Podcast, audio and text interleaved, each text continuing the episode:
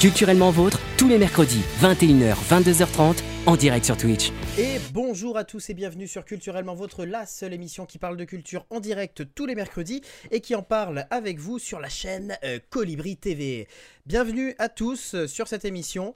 Euh, on est heureux de vous recevoir aujourd'hui en direct et en différé pour ceux qui nous écouteraient sur les autres jours. hein. Je vous rappelle, l'émission c'est tous les mercredis à 21h sur Twitch. Et je suis pas tout seul pour la faire. euh, on est euh, plusieurs aujourd'hui. Il y a Emma, comme à sa grande habitude. Bonjour Emma. Bonsoir. Bonsoir, bonsoir le chat. Toujours euh, trop contente d'être là. Contente de retrouver euh, Culturellement Vôtre après une semaine d'arrêt pour cause de festival du court-métrage. J'espère que le festival était cool. Ah bah moi j'ai pu en profiter que très peu le festival du court métrage. J'ai euh, j'ai très vite été confiné euh, pour cause de, euh, de Covid hein, tout simplement. Du coup euh, voilà, ce sont, ce sont les aléas du direct aussi.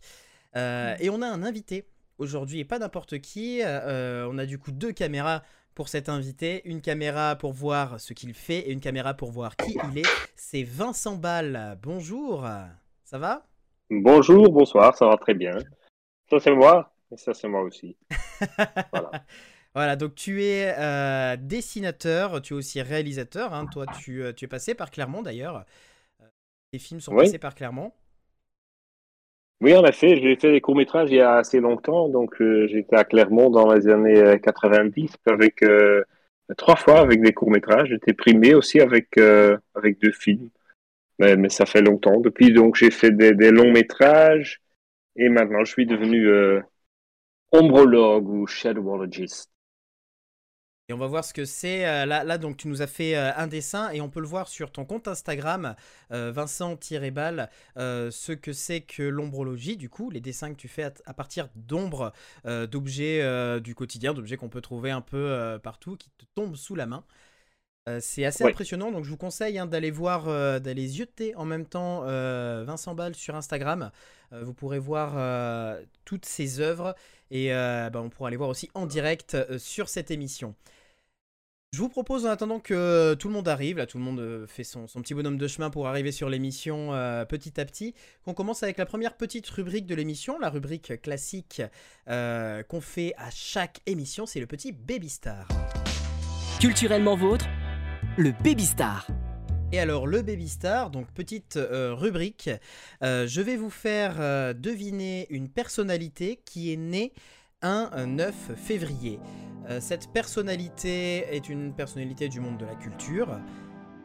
Et à force de questions que vous allez me poser à la fois dans le chat et à la fois dans l'équipe, je répondrai par oui ou par non. Votre objectif est de trouver qui est cette personne. Je vais vous donner l'année. Elle est née un 9 février 1944. T'as dit elle Cette personne est née, oui. Et Ouais, Johan demande homme ou femme. euh, du coup, c'est femme. Ok. C'est une française Euh, non, elle n'est pas française. Encore en Joanne vie, oui, demande tout à fait. Attends, 44. Ça fait qu'elle a 77 ans. Ok. Euh, Est-ce qu'elle est anglaise? Elle n'est pas anglaise, non. Américaine Américaine, oui. Si c'est une personnalité du monde du Euh, cinéma. non, pas américaine d'ailleurs. Pas américaine. Ah, si, Ah. euh, Si c'est une personnalité du monde du cinéma, je, je- je ne vais pas m'en sortir. si, si, américaine, autant pour moi. Euh, elle est américaine et c'est pas une personnalité du monde du cinéma. Je.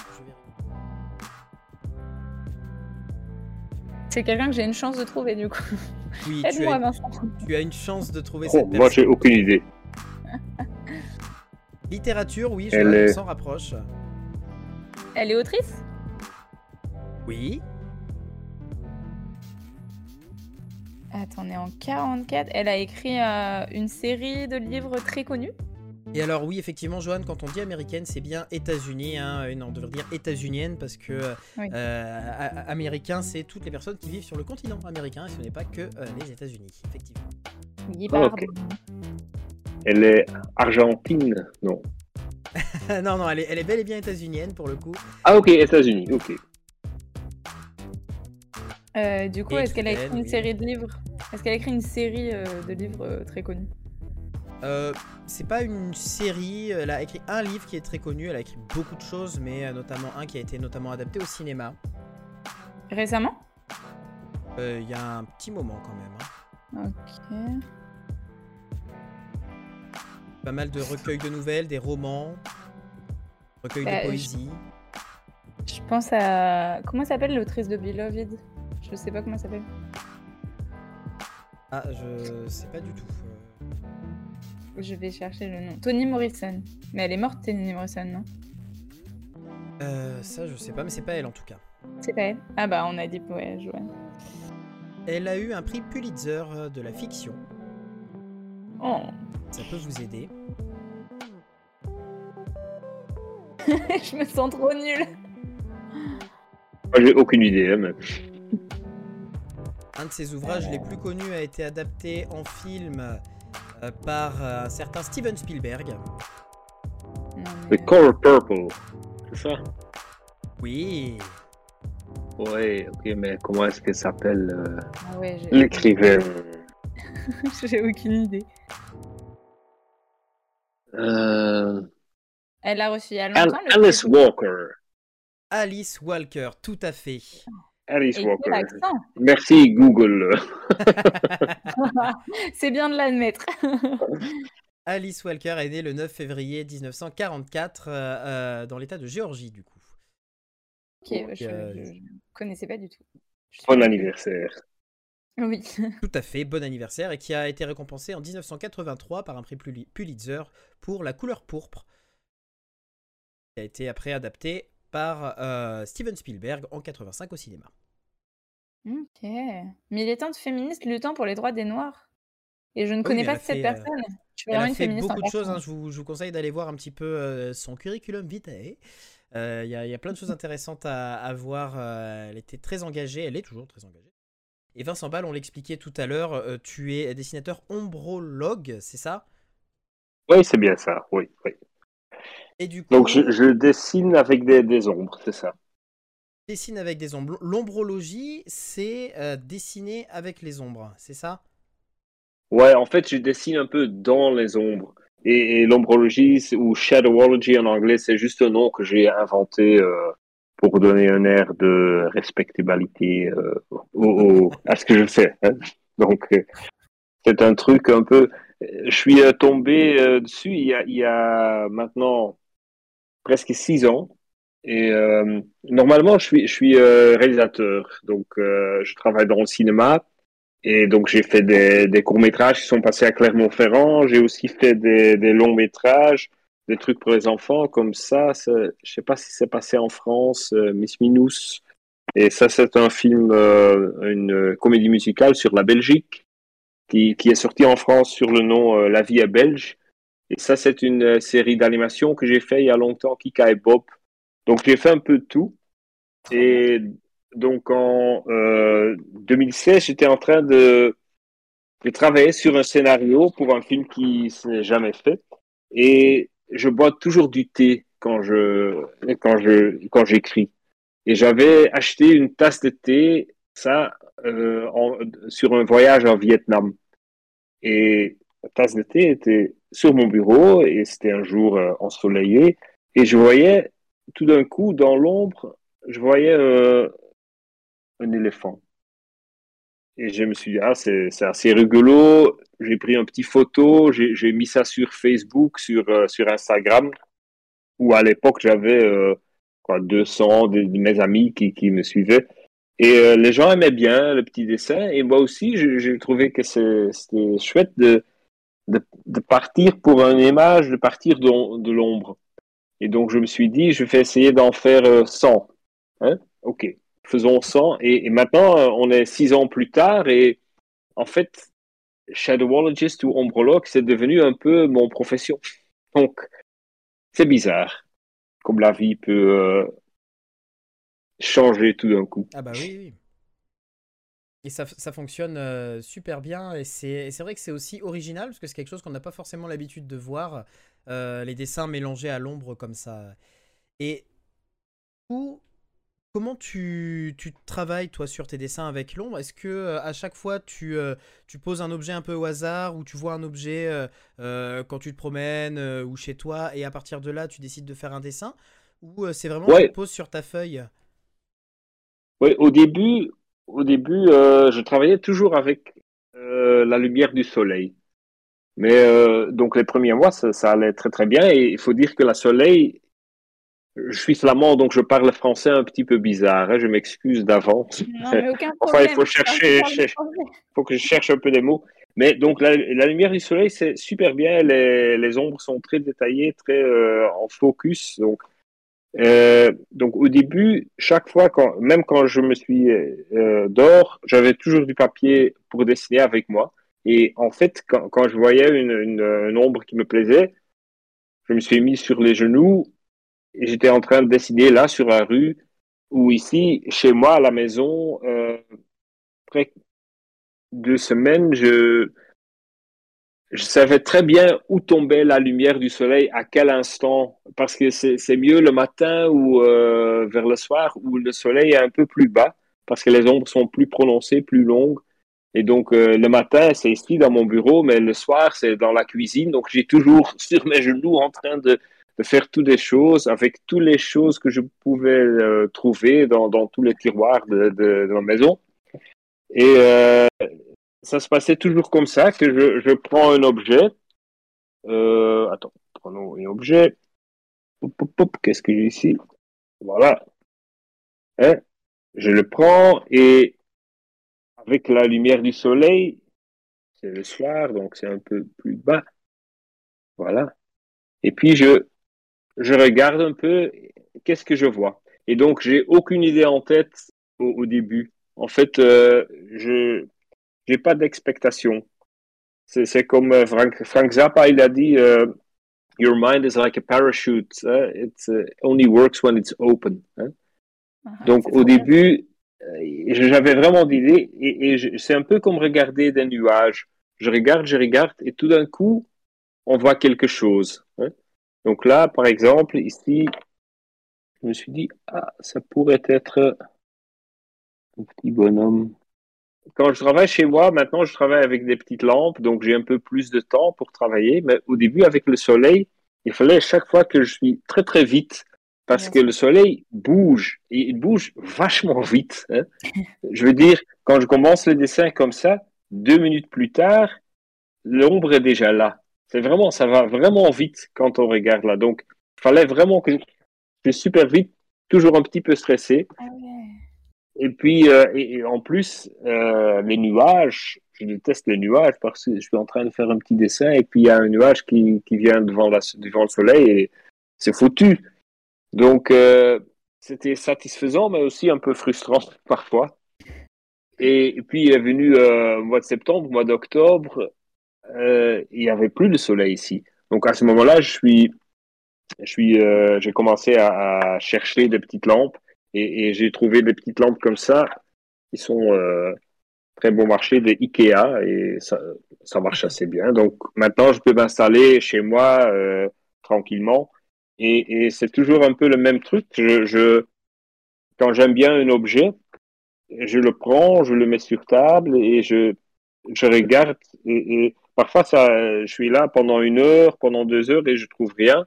Et parfois, euh, deux minutes et paf, l'image me vient en tête. Donc, je crois que c'est un peu comme des tests Rorschach. Hein. On, voit des choses dans les ombres qui sont euh, dans, dans notre tête. Quoi. Ouais. Et euh, du coup, tu travailles toujours avec le même type de lumière ou ça t'arrive de, je sais pas, travailler avec des guirlandes clignotantes ou des lumières de couleur, je sais pas, est-ce que tu varies euh, les, la, la, source de lumière? Il me faut toujours une lumière qui donne une ombre assez euh, in focus, je sais pas le, le mot, le mot en français, net. mais bien assez net, okay, oui, parce que, ouais. Donc, il me faut une petite lampe des lampes avec des, des, couleurs, ça marche un peu moins bien, je trouve. Parfois, c'est le mieux parce qu'il est, il est vraiment, elle est vraiment très très loin. Elle donne des ombres, surtout quand je travaille avec des verres et tout ça. Le soleil, c'est imbattable. Mais elle, elle est pas toujours là. Donc, euh, voilà, voilà. Maintenant, j'aime bien ces lampes-là, mais c'est vrai que quand, quand, je les mets plus, plus loin, sont un peu trop faibles ou euh, bah voilà j'ai toujours des problèmes mais là j'aime bien parce que au début aussi, j'ai travaillé avec des, des ampoules, des, des vieux lampes comme ça.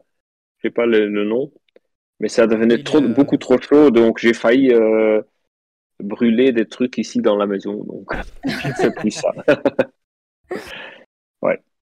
Et du coup, tu travailles toujours avec un- une seule source de lumière. Tu mélanges Ouais. pas- Non, ouais. Ce que je fais, ce que je fais toujours, c'est parce que les ombres, elles, elles peuvent être assez euh, foncées. Donc, euh, parfois, je, je prends juste une petite, euh, un truc comme ça pour un peu reflecter et pour un peu, euh, ça devient plus clair les ombres. D'accord. Vous voyez? Ouais, ça c'est très très simple. Et parfois, je fais une petite lampe ici pour juste illuminer un peu le truc euh, qui est trop sombre. Mais pour, pour ce qui concerne les ombres, j'ai parfois, ouais, j'ai fait quelques dessins avec deux sources de lumière, mais ça devient trop compliqué. Et pour moi, ce qui est bien dans, dans images que je fais, c'est que c'est assez simple. Parce que ce que moi j'aime bien, c'est que on peut, dans l'image, on peut voir la réalité, donc l'objet, et le fantasy. Donc on peut switcher entre les, deux choses. Et donc je crois que c'est ça l'atout, que c'est assez simple. C'est un peu vraiment comme regarder les nuages. On n'a pas l'idée que c'est euh, construit. Que c'est trop construit. C'est un truc qu'on trouve. hein. C'est un truc que, que Picasso, il a dit ça, euh, je cherche pas, je trouve. Et quand j'étais jeune, je trouvais toujours, ah, Picasso, il est arrogant, euh, je le détestais. Parce que moi, j'étais toujours en train de chercher, de chercher. Mais là, quand on quand on n'a pas des expectations, on peut vraiment regarder la page blanche, regarder l'ombre et voir ce qui vient. Donc vraiment trouver, vraiment euh, trouver des images. Et puis après quelques temps, donc là c'était un exemple, on peut travailler simplement comme l'éléphant avec la forme de l'ombre. Ce qu'on peut aussi faire, et parfois c'est un peu plus compliqué, c'est de, je vais chercher un peu, c'est de partir de, du, du euh, pas de l'ombre, mais du euh, l'espace négatif. Donc il faut maintenant il faut regarder le blanc au lieu de l'ombre. Ah oui, d'accord. Vous voyez? Ah, mais c'est incroyable. Et là aussi ça marche bien. Et, et c'est dans, dans le, negative space, comme on dit, il y a toujours des visages. C'est incroyable. Et aussi, euh, vous voyez, on, on a vraiment cette habitude de, de quand on regarde le, regarde le monde autour de nous, on voit partout des images, des, des visages. hein. Oui. Je sais pas si vous avez ça, mais dès qu'on voit deux points, on voit des yeux. hein. Oui. Ça s'appelle pareidolia. Donc c'est vraiment quelque chose qui est très très humain de reconnaître des formes dans les autres trucs. Et c'est ça, avec ça que je joue en fait. Et, et là, avec le, le truc négatif, moi, j'adore ça, mais il y a des gens qui trouvent ça euh, beaucoup plus difficile. Comme ici, je sais pas si vous pouvez le voir. Voilà. Ça, C'est une petite Ah oui, ours. ça fonctionne bien là, oui aussi. Ah ouais. Ah oui.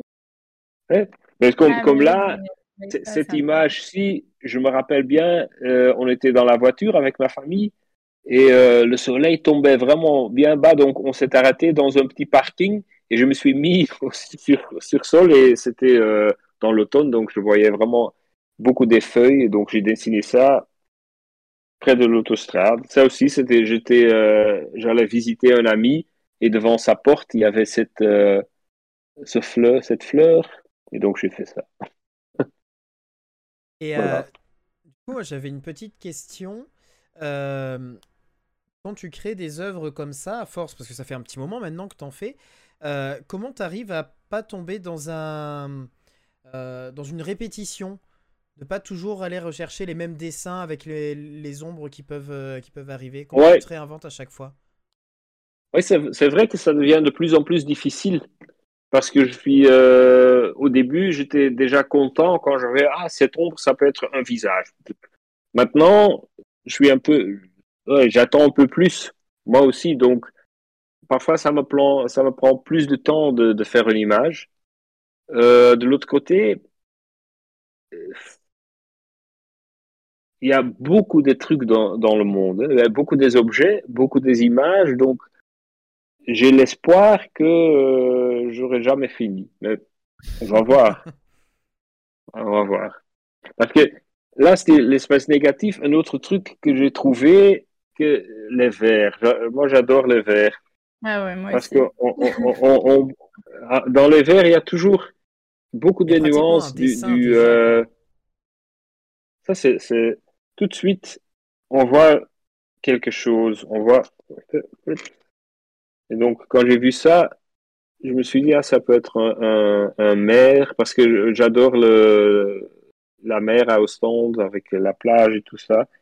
Et donc, j'ai fait, dans le temps, j'ai fait, même si on, si on dessine ça, juste Ah, pour ceux qui nous écoutent, je vous conseille vraiment de, de regarder si, euh, Ouais. le, le- le replay sur YouTube euh, si vous n'êtes pas sur le live parce que ça, ça vaut vraiment le coup de voir ces dessins se, se créer euh, sous nos yeux euh, à travers ces ombres. Là, cette plage naître. euh, À travers un- l'ombre d'un verre.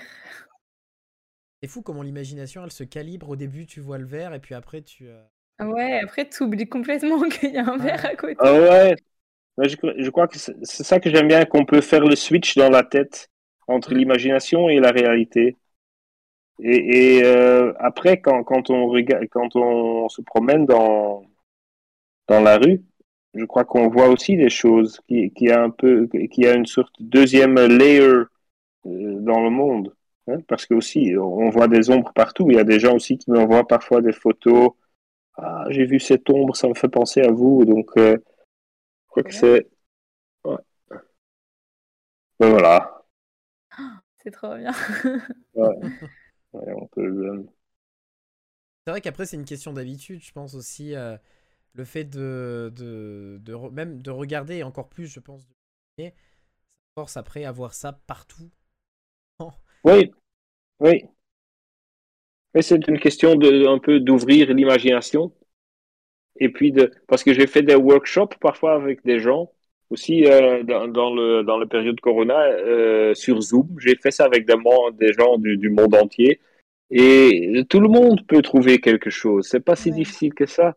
C'est c'est un sorte de jeu. En fait, il faut euh, prendre ça comme un jeu.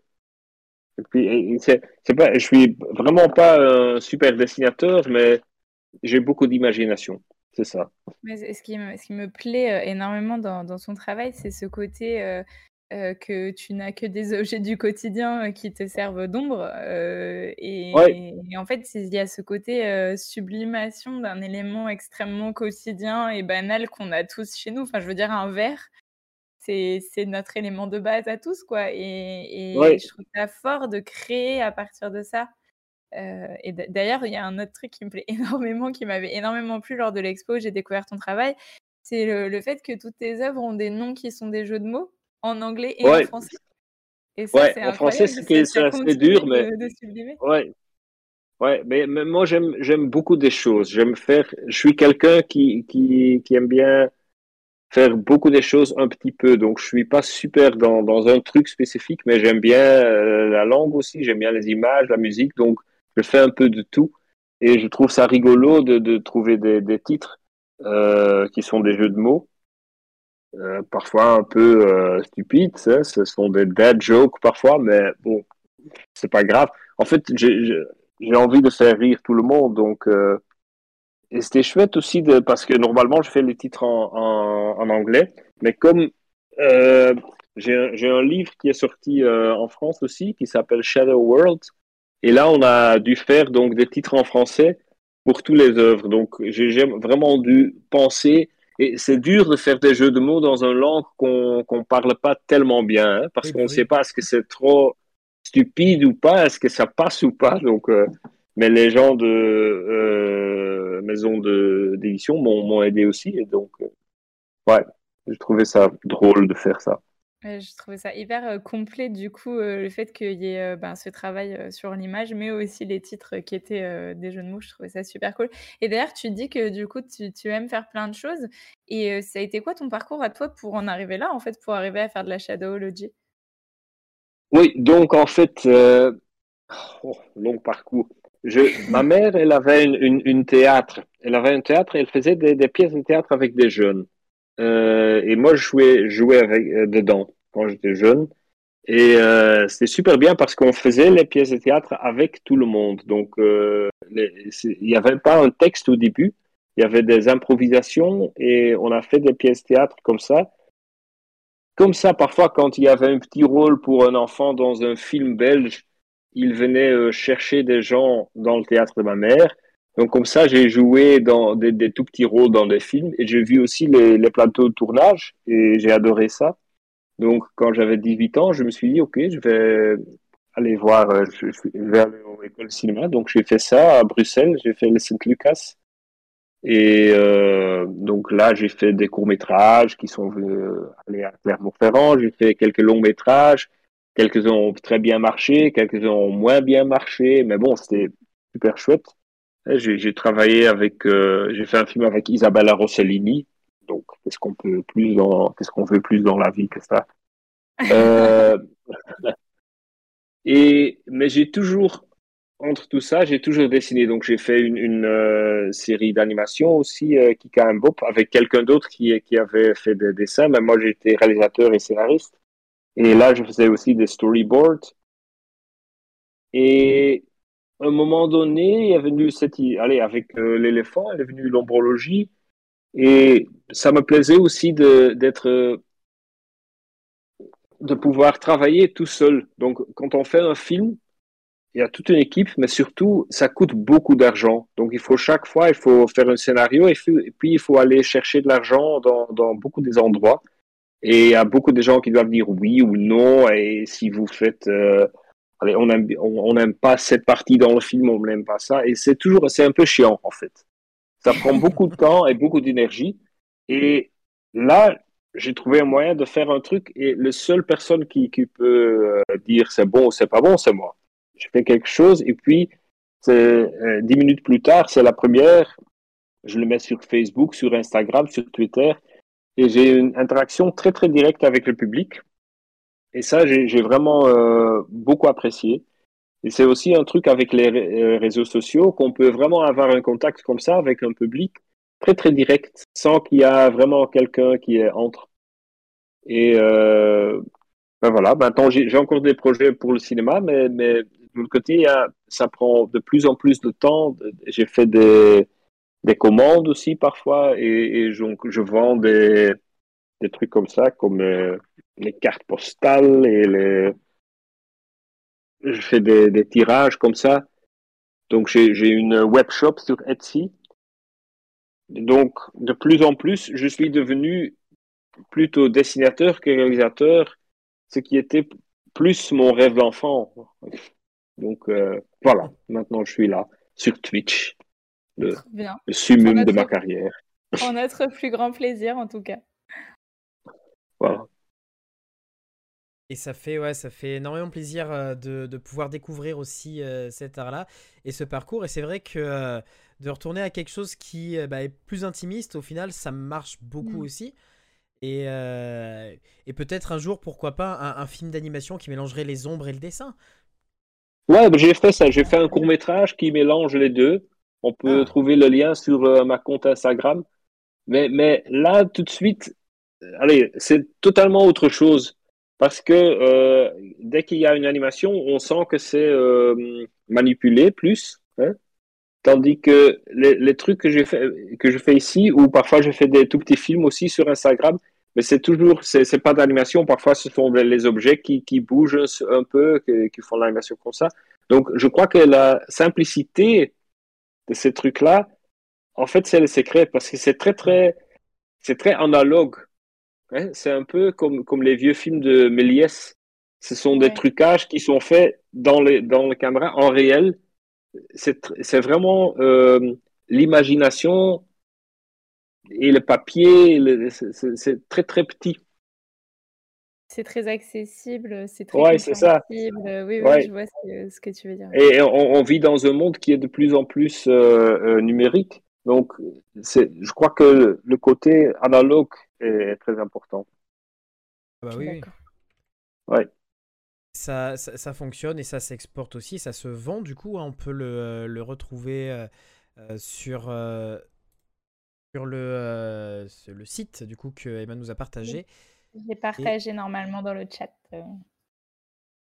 Là, je vous partage aussi euh, le lien pour pouvoir bah, euh, euh, prendre justement des, euh, des, des tirages euh, que, que tu as fait euh, de ces œuvres euh, originales qui mélangent à chaque fois euh, un objet du quotidien et euh, ton imagination en dessin?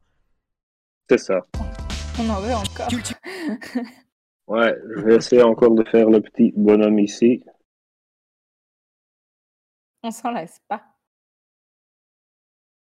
Pour vous dire à quel point je m'en lasse pas, donc quand j'ai quand j'ai découvert euh, l'ombrologie euh, à l'expo Small is Beautiful, dont j'avais parlé sur l'insta de de Culturellement Vôtre à l'époque, hein, Oui. je crois pas que Colibri était encore euh, lancé. Euh, ben en fait, j'ai tellement aimé la pièce où il y avait le- les œuvres de Vincent que je- on- une fois qu'on a fini l'exposition, j'étais avec mon chéri et je lui ai dit on peut retourner dans la pièce où il y avait l'ombrologie. Et du coup, on est allé voir deux fois les œuvres parce que euh, je trouvais ça tellement incroyable que, que j'ai voulu y retourner. Ah ouais, mais toute l'expo, c'était formidable. Il y avait des gens Ouais, vraiment ouais. qui faisaient des, des trucs euh, géniaux. Et du Et coup, ce qui est bien, euh, venir, euh, toi, pour l'expo à Paris, tu as pu rencontrer un peu les gens ou? Un, un petit peu, oui, donc parce qu'on a fait, euh, on a fait l'installation là-bas, parce que j'avais deux installations qui étaient là, donc j'ai passé quelques jours à Paris, qui c'était super.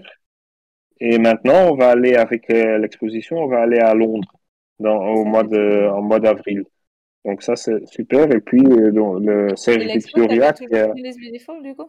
Je crois c'est- que ça, on va garder le nom, on va garder tous les, ouais, le même euh, account euh, Instagram et tout. Ouais. Et l'idée, c'est de faire le tour du monde. hein. On peut, on veut aller à Los Angeles après, on va voir. ben, c'est tout, c'est tout ce qu'on vous souhaite Ah bah parce oui, que oui. c'est vraiment Oui. trop bien. Puis Et c'est- voilà, c'est- encore C'est un. accessible à tout le monde, quoi. C'est vraiment euh, autant les tout petits trouvent l'imaginaire Ouais. euh, euh, que, Ouais. que les plus grands. euh, c'est c'est fascinant, peu importe l'âge, peu importe euh, euh, ses connaissances culturelles aussi. Au final, c'est euh, c'est vraiment accessible à tout le monde, quoi. C'est ça qui est Puis fort. tu as, aussi euh, des œuvres avec euh, le mouvement de l'ombre euh, on- qu'on peut voir sur ton Instagram avec des ombres qui bougent pour donner vie à Ah oui, tout à fait, tout à fait. Ouais. Ouais. Parfois, je travaille avec des trucs, euh, les objets qui travaillent sur l'énergie solaire, donc qui bougent à part, avec la lumière. Je crois, en fait, en, en Paris, avec un, un objet comme ça, avec euh, Oui. une danseuse euh, Honolulu avec qui le est, devenue un chien. Ouais, c'est ça. Moi, je trouve Exactement. ça chouette que c'est la lumière qui fait, euh, qui donne de l'énergie. C'est ça. Ah bah qui oui, crée, tout- Ouais. crée le mouvement. Ouais. C'est super cool. Et du coup, euh, on avait une question qui était de, de savoir si tu créais des œuvres éphémères que, que du coup tu ne postais pas sur les réseaux, des œuvres que tu, que tu créais juste comme ça, euh, soit pour toi, soit pour un événement particulier, euh, ou même peut-être en extérieur. euh. Ouais, à l'extérieur, moi j'aimerais bien faire un truc comme ça, de vraiment faire un grand truc quelque part sur un mur, mais ça demande beaucoup plus d'organisation, hein, parce qu'il faut le prévoir, il faut faire, c'est beaucoup plus euh, compliqué. Mais, mais euh, pour répondre à votre question, quand, quand je fais une image que j'aime bien, je le partage normalement. Mais parfois j'ai fait aussi des commandes aussi pour des sociétés, pour des trucs pour les, les euh, publicités et tout ça, ce qui est D'accord. bien parce que ça, ça me permet de vivre aussi. Ah oui, Et euh, parfois, je, je vois une ombre qui est très grande et je vois, ça peut être un visage. Et peut-être, parfois, je prends juste une photo et je le retravaille euh, sur mon ordinateur. Parce que c'est moins compliqué que de monter sur le mur et de ouais, prendre. j'imagine. C'est moins Ouais. dangereux. Ouais, c'est ça. Mais c'est vrai qu'une Mais une donc, œuvre comme peut-être- ça sur, euh, sur un grand mur, euh, j'imagine, Ouais, dans, ça dans une ville qui joue justement Ouais. avec l'ombre, c'est, ça serait magnifique ça. Ouais, ça pourrait être très chouette.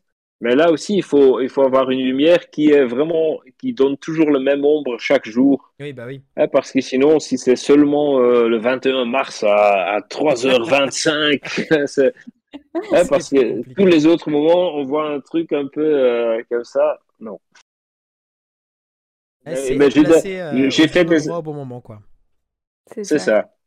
Ouais, c'est ça. Mais j'ai, dans, dans l'expo à Taïwan, j'ai, j'ai rencontré des autres gens qui travaillent avec des ombres, qui, qui font ça, qui, qui font des, des trucs. Et il y avait un, un- un- quelqu'un qui, qui vient de, de la Grèce qui a fait avec l'ombre des plantes, quelqu'un qui donne de l'eau aux plantes. C'est vraiment très, très joli. Ouais.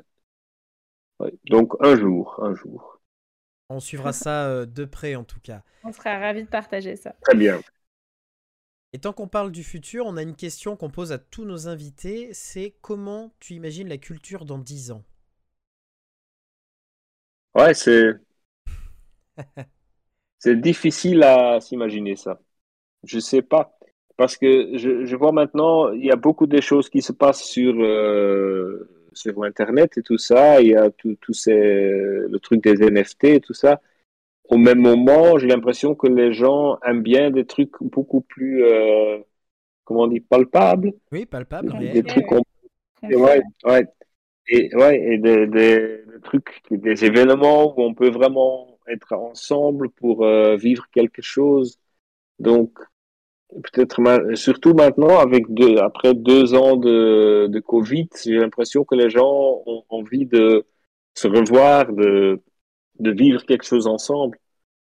Et euh, moi aussi, en fait, je, je, vois beaucoup de trucs sur euh, sur mon écran, mais c'est quand même chaque fois une autre chose. C'est aussi voir un film au cinéma, c'est quand même autre chose. On, vit quelque chose ensemble avec des autres gens. Quand il y a quand il y a une petite blague dans un film et il y a si je suis seul à la maison, je fais mais quand il y a 300 personnes qui font on le ressent ici. Oui. Moi je trouve ça euh, moi j'aime bien ça. Donc j'espère que ça va pas disparaître le fait de, de vivre ensemble. J'espère que ce ne sera pas tout le monde devant un écran. Bah, c'est ce qu'on souhaite. Hein. Nous, si, on pouvait passer, euh, si on pouvait passer déjà en plateau avec, euh, avec Culturellement Vôtre, ça serait, ça serait l'idéal de pouvoir rencontrer les gens. Ouais. En vrai, après, c'est pas la même c'est pas la même logistique. Hein, c'est les mêmes moyens, bien sûr. Non, non, c'est ça. Non, je suis, je suis, je suis sûr. Je suis sûr. Et, et c'est bien aussi que parce que c'est aussi grâce aux réseaux sociaux que j'ai pu euh, trouver un public si grand. Il y a tellement de gens partout dans le monde qui, qui ont vu mon travail et c'est dingue comme les gens partout dans le monde sont quand même un petit peu les mêmes. Hein. Tout le monde aime des blagues un peu stupides. C'est ça que j'ai remarqué avec mon travail. Tout le monde aime C'est confortant. ouais, c'est ça. Et les jeux de mots et les jeux d'image aussi. Hein. Non, je disais, il y, a une unité quand même euh, à, travers les gens dans le monde. On est tous. Euh, ouais, c'est ça. Euh. On se regroupe tous sur l'humour, sur bah, l'art aussi, quoi. Mais c'est bien parce que c'est un art qui fait du bien. C'est un art qui fait sourire et qui fait du bien. Et, ça, c'est cool. Je pense qu'on a besoin en ce moment d'art qui fait du bien. Ouais, on a toujours besoin de ça. c'est clair. Ouais. Donc, la seule chose qu'on sait pour le futur, c'est qu'on ne sait rien. On ne sait, on, sait vraiment pas comment les choses vont être. Donc ça, c'est aussi, euh, c'est chouette, c'est bien. On va voir. Ah bah tout à fait, tout à fait. On aura, hâte de voir, euh, en tout cas, comment ça va, comment vont évoluer les choses. Et on suivra aussi ton, travail de près. Donc on le rappelle, Vincent Ball, ombrologue, dessinateur euh, sur ombre pour ceux qui ne, le voient pas. Je vous conseille de le voir hein, sur, le, replay sur euh, YouTube, sur la chaîne Colibri avec un K, Colibri TV, Colibri officiel. Euh, on peut voir euh, ces dessins qui prennent vie en direct. Il y a aussi les liens qui sont dans la description et qui sont dans le chat pour ceux qui euh, nous suivent en direct sur le chat. N'hésitez pas à aller faire un tour sur le Instagram Vincent-Ball. Merci en tout cas d'être passé. On te laisse continuer ton, ton, parcours. Merci à toi et à une prochaine dans Culturellement Vôtre ou dans un festival quelque part. Au revoir. Avec plaisir. Ciao. Mais du coup, on est d'accord que c'est Johan contre moi ce soir. C'est exactement ça. Mais là, là, on va pouvoir, euh, on va pouvoir enchaîner deux petits jeux. Du coup, la, petite acuculture et, et après euh, le jeu des classements. Mais le jeu des classements, l'avantage c'est que même si on n'est pas nombreux, ça, on peut quand même euh, s'en sortir et puis tu pourras. Oui, bien sûr. Puis c'est toujours un plaisir. Franchement, je suis tellement contente de retrouver culturellement votre après une semaine d'arrêt que même si tu m'avais fait un jeu sur je sais pas, le cinéma slovaque, je crois que ça m'aurait fait plaisir. ah non, mais je, je, suis pas assez fort en cinéma slovaque pour ça. Moi non plus, c'était pas du tout du racisme anti-slovaque, c'est juste que je suis nul en cinéma. c'est particulier, il hein. faudrait que je vois si j'ai déjà vu un film slovaque. bref, ce n'est pas la question. j'ai vu des films tournés en Slovaquie parce qu'il y avait une période où ça coûtait moins cher et du coup les films français allaient se tourner en Slovaquie. Et du coup, c'est pas des films slovaques, ça se passe en Slovaquie. Ah oui. pas- Bah, de toute façon, la nationalité d'un film, elle est euh, décidée par euh, le producteur. D'accord. Pas le réalisateur, c'est pas les acteurs, c'est pas la langue, c'est le producteur. En gros, c'est euh, la boîte de production. Si elle est française, et ben ça sera un film français. C'est pour ça que les films de Luc Besson, par exemple, quand il tourne avec Scarlett Johansson, ce sont des films français. C'est fou parce que du coup, je savais pas que la langue différait. Enfin, donc tu peux avoir un film en anglais mais qui n'est pas un film anglais, quoi. Ah oui, tout à fait. Bah, je savais pas. Tu as des films français qui sont pas du tout en français. euh, et inversement aussi, je suppose, euh, des films euh, pas français qui sont français. Oui, tu en as aussi. Bah, il me semble que. euh, On en apprend, on en apprend tous les jours. Ah non, le premier Silent Hill, il est réalisé par un français, mais le studio n'est pas français. Après, il y a des coprods aussi, il y a beaucoup de coprods qui existent. Enfin voilà, du coup, c'est petit tips pour savoir la nationalité d'un film sur la production. On va rester dans le cinéma euh, avec l'actu culture, avec la première question euh, de l'actu culture. Euh, actualité culturelle, donc ça s'est passé en ce moment si vous suivez un petit peu les réseaux sociaux. Pourquoi on a parlé de Bruce Willis dernièrement? Ah, Emma, tu sais pas. Tu vois qui c'est Bruce Willis ou moins? Oui, ouais, j'en ai entendu parler. Bruce Willis, euh, euh, il, joue, il jouait dans Le Piège de Cristal. euh, tu sais, c'est cet acteur, maintenant il est un petit peu âgé, il fait beaucoup de films d'action, il est chauve. Euh, Ok. il il, il Et a joué dans tous les Die ces, ces derniers temps. Est-ce Ouais. qu'on a parlé de lui en bien ou en mal?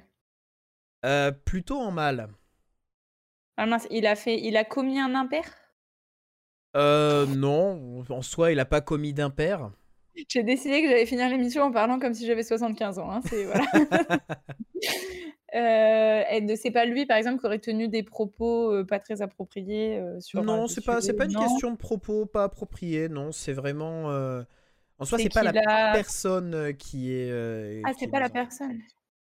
Attends, on a parlé de lui en mal, mais pas contre sa personne. Ah, c'est pas quelque chose qu'il a. C'est en rapport vraiment avec le cinéma. C'est pas en rapport avec sa vie perso ou euh, Ah oui, euh, oui, un scandale qui aurait explosé. hein. C'est un ce choix de, c'est un choix de, de, de- de carrière. euh, Par exemple, il a choisi de jouer dans un film nul ou je sais pas, un truc d'un genre? Euh, c'est pratiquement ça. Écoute, je vais te, je vais te la donner. Euh, il est nommé pour tous ses rôles de 2021 euh, au Razzie Award dans la catégorie pire acteur. C'est Ah une, non. une, une cérémonie parodique qui est de, de- de cinéma qui fait que les pires films, pires acteurs, pires adaptations. Et euh, Bruce Willis est nommé euh, pour, euh, bah, pour tous les rôles de 2021. Euh, Oh, c'est Considéré il n'a pas joué dans des très grands films non plus en 2021. Euh, et du coup, euh, ouais, c'est les choix de carrière euh, qui font que euh, ces derniers temps, Bruce Willis, il est moins bankable qu'avant. quoi. Ah ouais, ah, c'est rude le pauvre. Bon bah, tout, tout, tout mon, tout mon soutien à sa famille.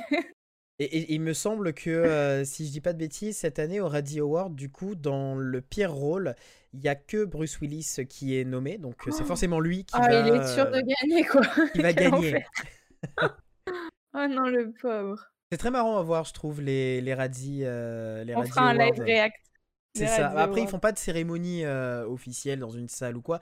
Ils diffusent, ils diffusent juste les, les sorties parce que bon, Ah, on va dire que les, euh, les artistes ne viennent pas, ne viendraient pas à une cérémonie officielle pour dire. Il y en a, il y en a certains qui le font. hein. Il y en a certains qui jouent Mais le ce jeu à serait fond. trop bien. C'est Bah, ça, ce serait trop bien qu'ils jouent le jeu de l'autodérision. au max, euh, qu'ils viennent recevoir la récompense et qu'ils disent j'aimerais remercier mes parents, euh, mon prof de, de solfège, etc. Tu vois, ce serait dingue. Ça serait très drôle. Il y en a certains qui l'ont fait, il y en a certains qui, qui préfèrent pas du tout et qui, qui passent ça un peu sous silence. Mais bon, ça fait partie du jeu aussi. hein. Euh, Si, euh, si on n'est pas, euh, si on n'est pas apte à se tromper quand on travaille dans le monde de la culture, C'est pas clair. travailler dedans quoi. C'est ça, vaut mieux s'éloigner. Deuxième question, on sort du cinéma, on va dans les jeux vidéo. Quel jeu annonce un nouveau développement 9 ans après le précédent opus? Un nouveau développement, donc c'est pas sorti. Ouais, ils annoncent le nouveau développement d'un nouvel opus du jeu, Attends, euh, qu'est-ce 9 qui est ans après le 2000? précédent opus. C'est un jeu d'horreur ou pas? Non, c'est pas un jeu d'horreur. OK, aucune chance que je connaisse du coup. Ah, j'aurais tellement aimé un 2011 Silent Hill, ça fait longtemps qu'on en a pas Mais oui! Mais mais oui, je je suis intarissable sur Silent Hill. Non, mais même j'allais parler de Resident Evil, mais c'est l'an dernier que c'est sorti, puis dans tous les cas, ça faisait pas 9 ans. Attends, qu'est-ce qui est sorti en 2011? C'est une licence, genre extrêmement connue, genre même moi Ah je oui. connais? C'est une licence extrêmement connue, je pense que tout le monde la connaît, même si, heu, n'est pas adepte du jeu vidéo, on en a au moins entendu parler. Il y a un, un film ou une série tirée de ce jeu vidéo ou pas? Heu, alors il y a des fanfictions qui sont, heu, très drôles, mais, heu, il y a pas de film ou de série officielle tirée de ce Ouais. jeu. Qu'est-ce qui est sorti en 2011? Et ce qui était très drôle, c'est que j'étais tombé sur une Ah mais putain, fanfiction c'est Dragon. Age 4? Non. Non? Ah, pardon, J'étais tombé désolée, sur une fan, sur fanfiction de ce jeu qui était jouée par, heu, l'acteur qui fait de la motion capture pour le jeu. Un des acteurs qui Ah, fait de la motion cap capture pour très, très drôle. Heu, parce que parce qu'attends, qu'est-ce qu'il y a qui est annoncé? Il il doit sortir en 2022?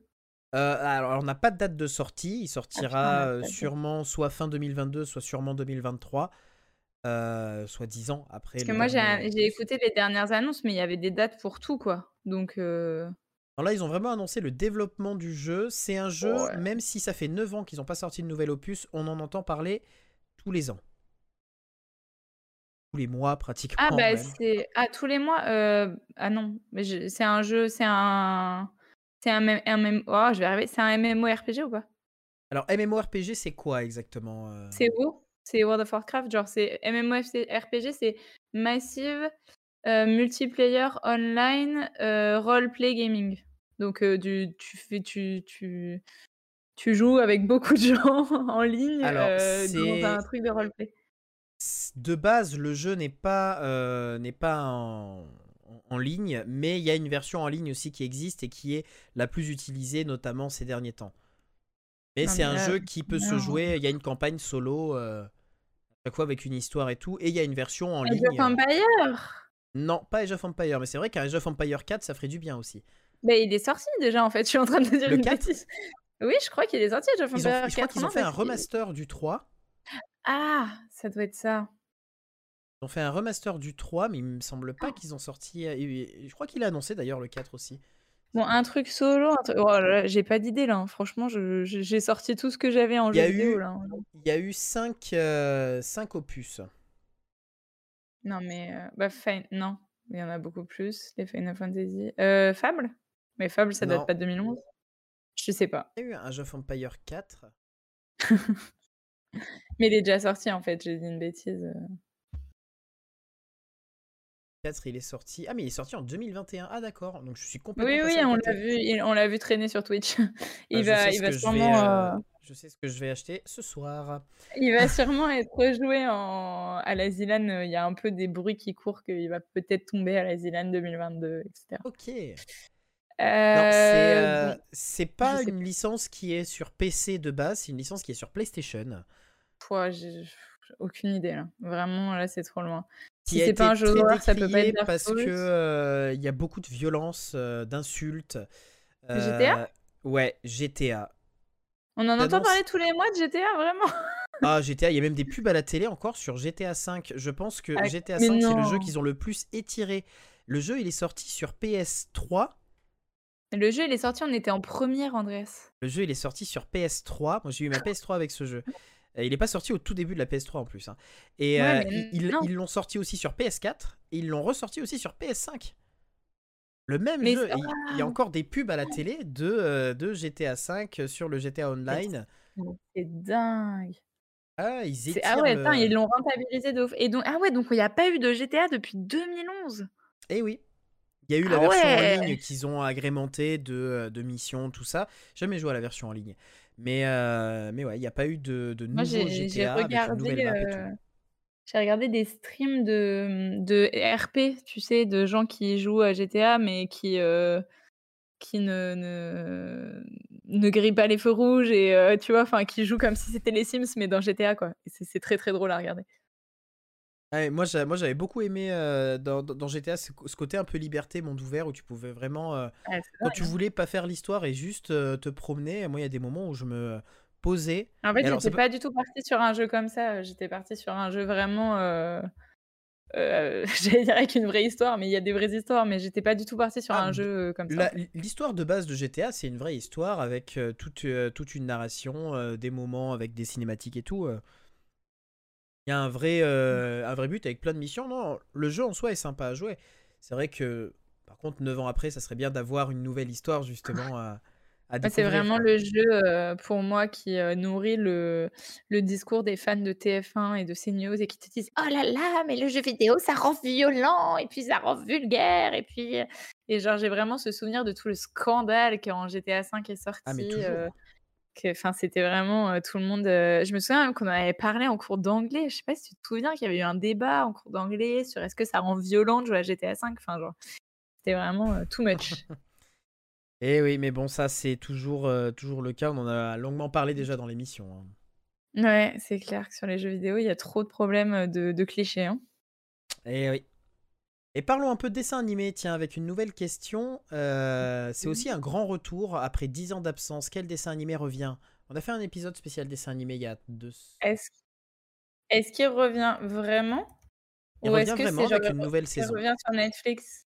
Non, non, il revient à la télé avec une nouvelle saison. Parce que j'ai vu qu'il y avait des nouveaux épisodes de Totally Spies. Oui, Totally je revient aussi. mais je crois que c'est mais c'est pas celui-là dont Non. tu parles? Non, ça, on en avait déjà parlé euh, dans l'émission. Et surtout, je crois que c'est que sur Netflix. Enfin, je suis pas sûre que ça ça revienne. Avec une nouvelle saison, c'est un dessin Ouais. animé de depuis 10 ans, donc 2012. Wouah, mais on Un dessin animé dessins qui a commencé en 2015. Mais attends, mais du coup, ça peut pas faire 10 ans que ça Non, s'est pas en arrêté, c'est 2015, que en 2005, pardon, en 2005. ah oui, j'ai eu un problème, tu m'as c'est oui, en- qui a commencé en 2005 et qui s'est fini il y a 10 ans du coup. Donc en 2012. Et on en a parlé dans l'émission sur les euh, sur les dessins animés. Et ils ont annoncé là, là très récemment qu'ils allaient faire son grand retour. Heu, donc on parle de dessin animé, pas de film d'animation, hein. On est bien d'accord? De dessins animés, oui, de dessins animés, c'est Lancé français. en 2005? Je n'en ai aucune Français, on en idée. a parlé avec euh, Jonathan. Euh, je crois que ça faisait partie des dessins animés que regardait beaucoup Jonathan d'ailleurs. Fait marcher la mémoire. hein. Non, pas Bob l'éponge. Je crois que Bob l'éponge, il y a toujours des épisodes qui sortent. Mais non. Non, là, c'est Heu, c'est c'est un animé français. français, Ouais. c'est pas, Ly non, mais Code Lyoko, on a dit que c'était pas ça. Il y avait quoi comme dessin animé français, putain? Oh, je suis nulle. Ça, ça- c'était basé sur un sport. Ça peut t'aider, c'était basé sur un sport. Bah, il y a quoi comme dessin animé sur le sport? Il y a Olive et Tom? Mais c'est pas français du C'est tout. pas français du tout. Mais on est sur le même sport. On est sur le même sport qu'Olive et Tom. Il y a quoi comme ah, Foot de rue? Foot de rue revient pour, euh, Non, pour c'est une saison. ça euh, revient. Ouais. Et ils ont inclus euh, des nouveaux personnages, ils ont adapté ça bah, À aux 2022. situations actuelles, à 2022. Donc c'est, ça sera à Donc retrouver ils vont jouer au foot avec des masques. peut-être, peut-être. Ah, c'est trop bien, ça revienne, trop cool. On continue dans les questions. Festival, peut-être que ça te parlera plus, un festival de musique. Quelle est la particularité, euh, que- quelle particularité aura le festival Coachella?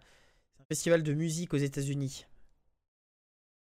Et il Cette a une, année- Cette il va avoir 2022? une particularité, ouais. Ça a un rapport avec le Covid ou pas? Euh, non, en soi, ça n'a pas de, de rapport direct avec le Covid. C'est pas que genre il y a des parties de en li enfin, heu, visibles en ligne et tout, heu, non, c'est pas Non, ça? non, non, non. Le concert aura lieu en Ah! physique, normalement. hein. Après, bon, évidemment, c'est compliqué de, de le dire à l'avance, mais Ouais, on le, espère. le festival aura lieu normalement en physique et c'est pas euh, en rapport en soi avec le Covid. hein. Est-ce que c'est un rapport avec un invité? Genre, est-ce qu'il y a une personne Non. qui vient et c'est un truc de fou, heu? C'est ra- pas en rapport avec euh, les personnes, c'est en rapport vraiment avec la, la manière dont va se construire le festival. Et il y a une particularité dans la gestion du festival, notamment pour les festivaliers, qui, euh, qui va changer. Est original, parce que je crois que c'est la première Est-ce fois que c'est qu'ils vont pouvoir ramasser un morceau du festival? Euh, Genre, partir avec un bout de l'endroit? en quelque sorte, mais euh, ils Et ils font des avec. NFT, c'est ça? C'est ça, mais ils font même mieux Non! que des NFT. Ils, ils vont vendre, ils vont faire plein de NFT et ils vont vendre des places euh, qui seront des places à vie pour le festival, Mais qui seront non! des NFT. Euh, ils les vendent aux enchères et ça sera des places à vie. Donc les personnes qui les auront, vu que les NFT, donc on le rappelle, c'est ces, ces images virtuelles, ces, ces- ces objets virtuels qui sont euh, euh, non fongibles et qui sont surtout, euh, euh, comment dire, euh, pas labellisés, mais euh, Euh, franchisé ouais, franchisés, enfin justifiés. C'est, ça n'appartient qu'à toi et euh, t'as un, un papier qui, qui le définit. Et du coup, il y aura des places à vie qui seront euh, mises aux enchères. euh, en Mais attends, je suis trop curieuse de savoir, parce que là, aux enchères, les gens, ils vont être fous, hein, ça va se vendre un million. Ah bah ça, ça peut monter, euh, parce que tu te, tu te dis, ouais, pour un festival euh, à vie, il y aurait ça Ah, sur le festival de Clermont. euh. Moi, le Hellfest fait des places à vie, mais comment te dire que je vends mon rein, ma maison, mon métier Ah, tu Ma dis, ça, se- culotte ça se rentabilise, quoi. Ah ouais, non, vraiment, euh, c'est vraiment, euh, c'est dingue, quoi. Bah, en Tu plus, dois avoir une culotte qui coûte vrai, très euh, très cher, hein, si tu, ton ordre de priorité, c'est euh, ton rein, ta maison, ton métier et ta culotte, quoi. C'est- que je suis allée dans le plus en, du plus en plus intime, tu vois. Genre, vous noterez que mon, mon métier est plus intime que mon rein, du coup. Oui, mais on voit ça, on voit ça. C'est vrai que c'est assez fou, mais en Ah, même temps, c'est... original et ça fait parler aussi de ce festival-là. C'est... Bah, en venir plus, de plus ils en plus, pas, hein, ils les ont pas besoin de ça, hein, Coachella. euh, Ah bah non, non. Mais ça fait, Mais ça je, fait de la je suis hyper curieuse de savoir à combien ça va se vendre. hein. Je, je vais suivre Ça- ça de près. Ça, ça a été annoncé là, donc c'est pas encore vendu, mais ouais, on, on partagera ça euh, quand on saura le, le maximum. Je pense que ça peut aller très loin. Dernière petite question d'actualité. euh, pourquoi Spotify est pris pour cible en ce moment? Euh, euh, Est-ce que c'est des histoires de, de comment dire, j'allais dire de référencement, mais de par exemple, euh, ils mettent euh, plus les hommes que les femmes ou une histoire comme ça? Non, c'est pas une histoire de référencement en soi. Euh, Qu'est-ce qui a pu se passer? Alors attends. Donc quand tu dis qu'on en parle en mal, hein, c'est ça que tu m'as dit? Ouais, il est, il est un peu au centre d'un, d'un, d'une bad, d'une bad buzz, quoi. Est-ce que c'est pas une histoire de référencement? Est-ce que c'est parce que ils ont diffusé la musique d'artistes scandaleux? Euh, c'est pratiquement ça, c'est pas la musique, C'est une juste un histoire d'antivax, non? C'est pas ça? C'est juste un podcast. En fait, ils hébergent Ah un oui. podcast euh, exclusif, donc que sur Spotify, euh, d'une certaine personne, euh, je vais pas dire le nom parce que j'ai pas envie de faire de la pub, qui tient des propos très déplacés, notamment bah, des propos Anti- sexistes, des propos anti-vax, des propos. Est-ce que je- je- je- j'en avais entendu parler à la radio là, de cette histoire d'antivax sur Spotify, mais je pensais pas que ça a été vraiment un scandale. Enfin, genre, eh ben, il y a des gens qui se désabonnent et tout à ce point-là?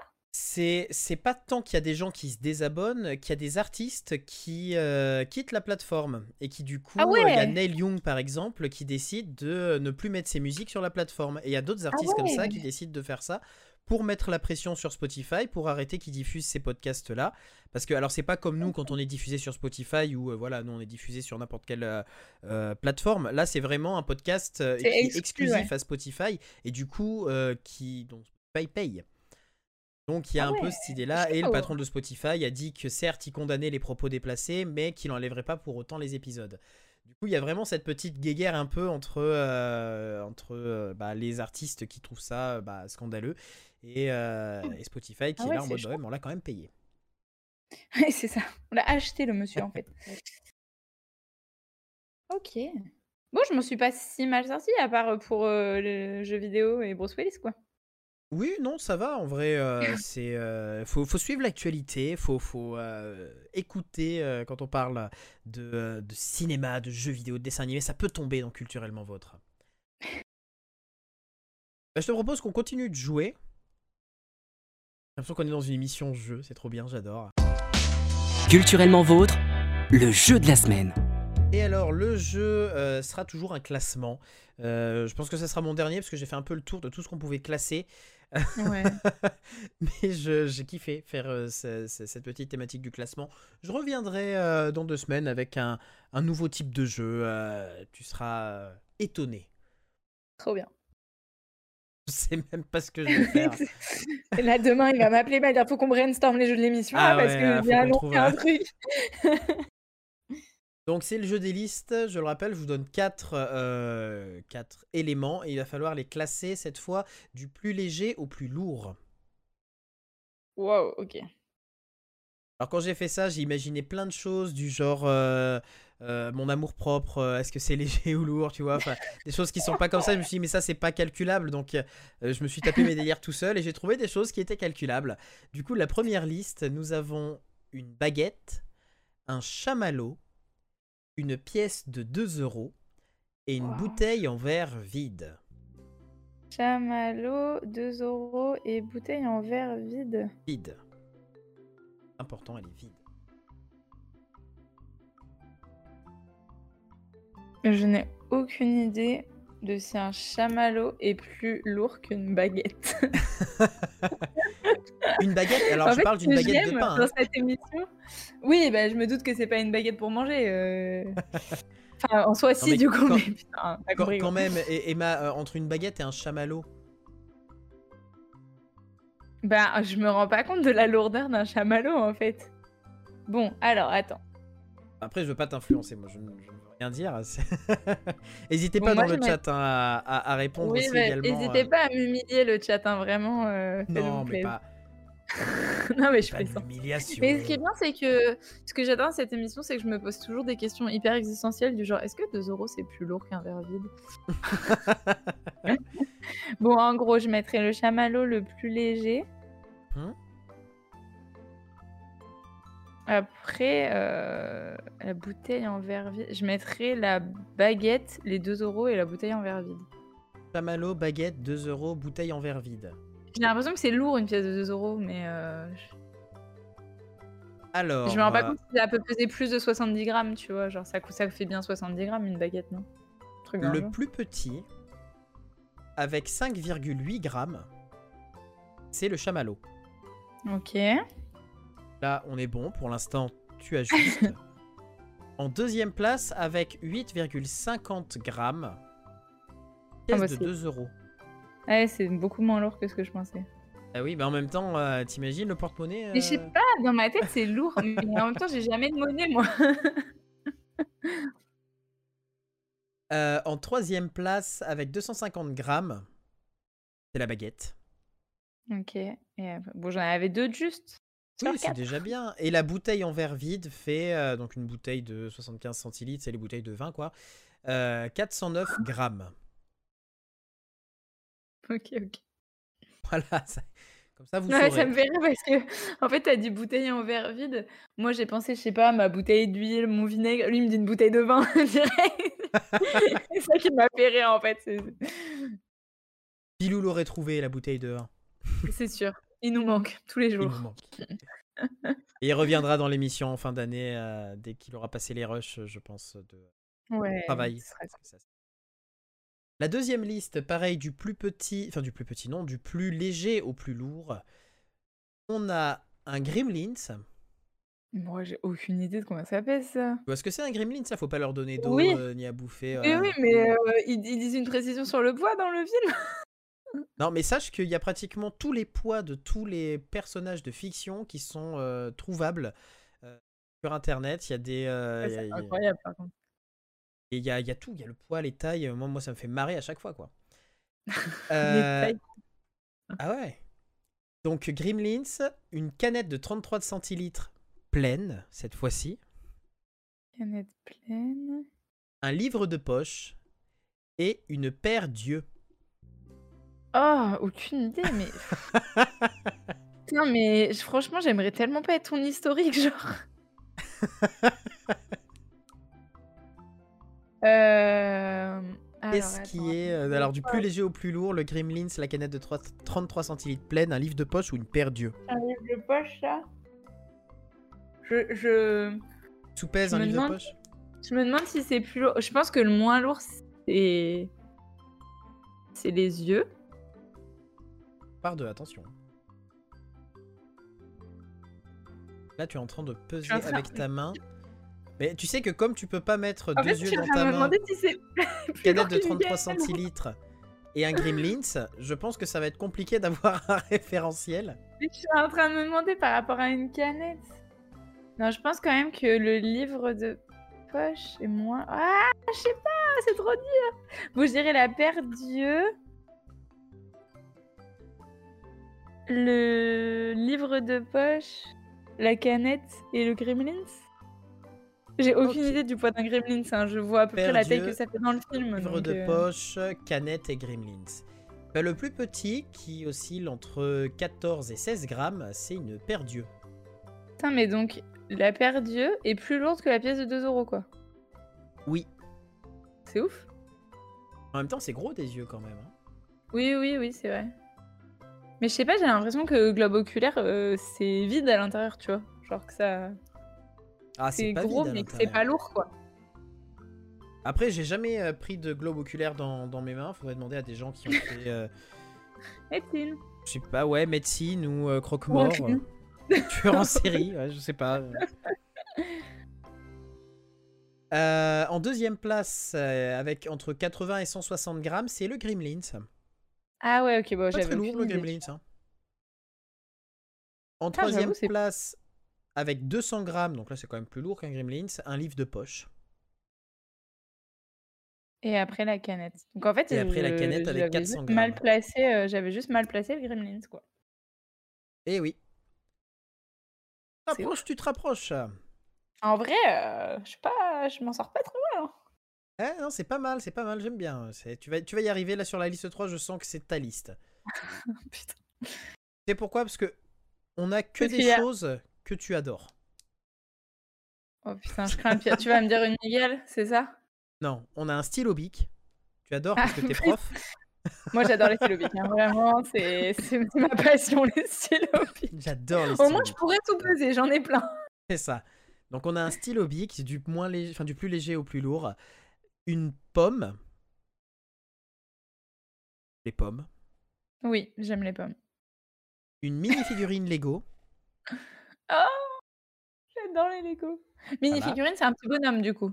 Ouais, mini figurine. Bah là j'en ai pas à portée de main, mais j'en ai partout. Ah si, j'en ai à portée de main. Daredevil que je vais vous montrer. Voilà, c'est ça une mini figurine Lego. Tata. Trop bien. content, j'ai euh, le truc, euh, le Daily Bugle de Spider-Man, j'ai tout- plein de mini figurines. J'ai trop envie de faire des Lego. Hop, du coup, donc je répète, il y a un stylo bic, une pomme, une mini figurine Lego et une montre.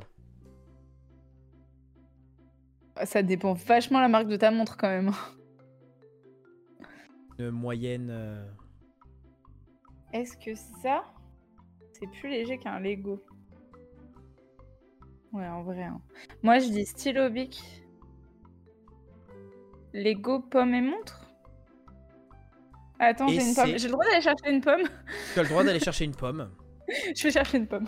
Elle va chercher une pomme. Oui, c'est aussi ça, culturellement vôtre. C'est un moment de partage, un moment où, où on se dit tiens, ça serait euh, peut-être l'occasion de se poser des questions inutiles comme est-ce qu'une pomme est plus lourde qu'une mini Regarde. Lego?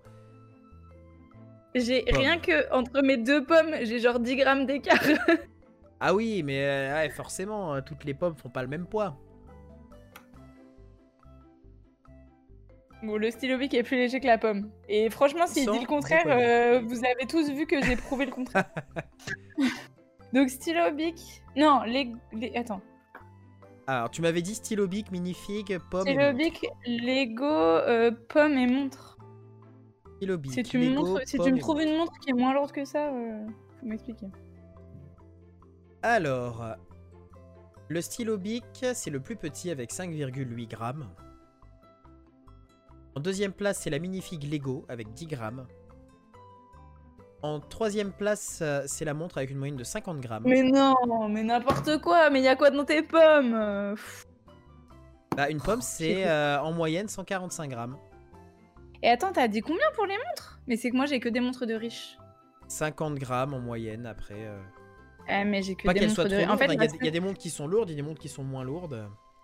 La, la seule montre que j'ai eue en visu ces derniers temps, c'est la montre qu'on a offert euh, pour la thèse de mon beau-frère et elle a coûté 8000 balles. Donc elle- elle fait plus de 50 grammes. Oui, je suis. Bah, en même temps, heureusement. Je crois, je crois qu'il y a un humain dedans qui dort dans la montre. C'est un logement. Non, c'est pas, il, dort, il dort pas, il travaille, c'est lui qui bouge les aiguilles. Il a une, il a une mini montre à 50 grammes sur, dans, le, dans le bras et il regarde en même temps, il bouge comme ça. Ah putain! Ouais, non, mais j'ai pas je porte pas de montre, je suis une sale prof qui regarde, heu, l'heure sur son téléphone en cours, c'est mal. Ah là là, et dire que tu interdis le téléphone à tes élèves? Bah ouais, ouais, ouais, complètement. Aucun Mais c'est problème avec ça, Ouais, ouais, ouais. Non, mais c'est vrai, j'ai pas de réponse à ça. Oui, en effet, j'interdis le téléphone à mes élèves. Non, mais en même temps, t'as bien raison. hein. Il y a un temps pour le téléphone et il y a un temps pour euh, étudier. Bah, surtout que je suis pas entièrement contre, tu vois? Par exemple, quand on a travaillé sur des œuvres d'art, ils ont pu prendre en photo avec leur téléphone et du coup, ils pouvaient travailler avec leur téléphone pour, heu, pour, heu, revoir les œuvres et voir ce qu'ils en avaient pensé et tout. Donc, heu, je suis pas totalement fermée. Mais c'est vrai qu'en cours, globalement, on essaie de on essaie d'éteindre les téléphones.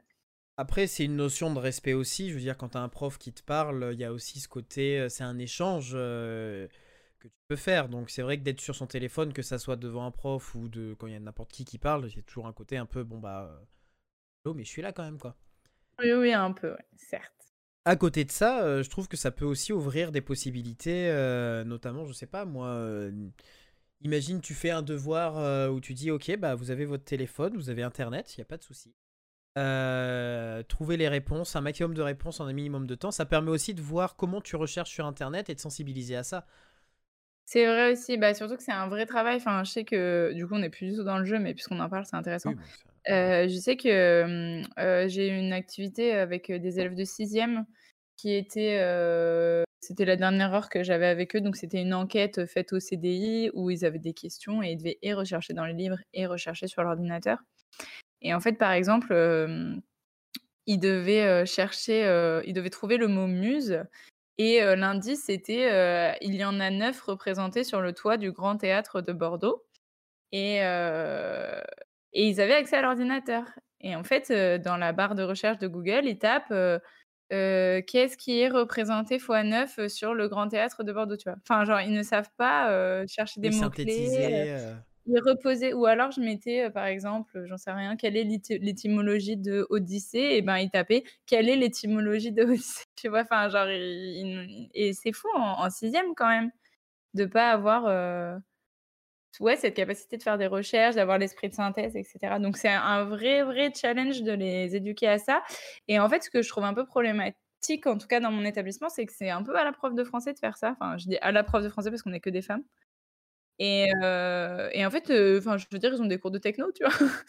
Et a un moment, oui. nous, on doit déjà leur apprendre beaucoup de choses. Si en plus, on doit gérer le côté informatique et le côté recherche et cetera, c'est compliqué, quoi. C'est sûr, c'est sûr. Moi, j'avais un. Toujours mon père qui me racontait que quand il était jeune, là où il fait ses études, donc au Chili, parce qu'il vient du Chili, bon, il avait un professeur qui euh, autorisait en fait euh, les élèves à, donc c'était pas avec Internet à l'époque, mais à utiliser tous les livres et tous les cours qu'ils voulaient pour les contrôles. Et en fait, ils avaient le choix. C'est-à-dire qu'il y avait deux groupes, il y avait deux contrôles qui étaient faits par le prof. Il y avait le contrôle pour ceux qui n'allaient pas utiliser euh, les livres et qui allaient juste euh, bah, le contrôle classique. quoi. Et le contrôle pour ceux qui avaient accès à tous leurs cours et tous les livres, qui étaient beaucoup plus durs, beaucoup plus pointus. Et en fait, euh, ça, ça permettait, euh, ils avaient, les élèves étaient notés donc sur chacun des contrôles, mais si tu décidais de prendre celui où tu avais accès à tout, il ben, fallait quand même être très fort pour savoir où était dans ton cours telle information pour pouvoir la retranscrire bien correctement. C'est ça, en Et, fait, euh, je trouve ça mais je trouve ça hyper intelligent de faire des choses comme ça parce que moi, je sais que j'ai des élèves qui sont incapables d'apprendre quelque chose par cœur et et pour qui lesquels, c'est déjà un enjeu de prendre la leçon et de trouver la bonne information dans la leçon et du coup, heu, je fais aussi ça de manière différenciée pour les élèves qui ont, par exemple, des dyslexies très lourdes, heu, ou heu, des problèmes de troubles de l'attention qui fait qu'un apprentissage par cœur d'une leçon est est inenvisageable ou presque. Et dans ce cas-là, moi, oui, je fais ça. Après, je le fais pas de manière aussi organisée. Je trouve ça incroyable que le prof ait pris le temps de faire 2 contrôles et cetera. Mais, mais par exemple, pareil, en cours de grec, quand on fait de la traduction, je veux dire, en plus, ils font du grec depuis 6 mois, heu, je leur donne tous les tableaux de déclinaison plutôt que de leur faire apprendre par cœur des tableaux, heu, qui sont, heu, imbouffables et qui ne serviraient qu'à les dégoûter à ce qu'ils arrêtent le grec l'an prochain, en fait, on est rentré beaucoup plus vite dans le vif du sujet qui est de la traduction, qui est vraiment je vous donne une phrase et je vous donne tous les mots de vocabulaire et vous, vous avez vos tableaux pour savoir à quel cas, à quelle personne est le verbe et tout. Vous avez tous les tableaux, vous allez chercher l'info et cetera et en fait, ils s'amusent beaucoup plus parce qu'au lieu d'apprendre bêtement, heu, rosa, rosa, rosam ou heu, Logos Logon en grec, bah voilà, ils apprennent, ils disent ah tiens, j'ai traduit ma phrase tout seul. Il y a une satisfaction différente. Bah bien sûr, puisque c'est surtout que qu'est-ce que je recherche? Moi, je cherche pas à ce qu'ils sachent me réciter des déclinaisons par cœur. Réciter des déclinaisons par cœur, c'est intéressant quand tu dois faire du thème grec que tu prépares la grecque, mais franchement, en troisième, que tu as trois heures de grec par semaine et que tu te tapes déjà trois heures de cours de plus que les autres, on va pas en plus te donner des trucs imbouffables à avaler, tu vois. Et puis après, enfin, moi j'ai un rapport très particulier avec le par cœur. C'est quelque chose qui, à la fois, j'arrive très bien à le faire, mais c'est pas quelque chose que je trouve intéressant.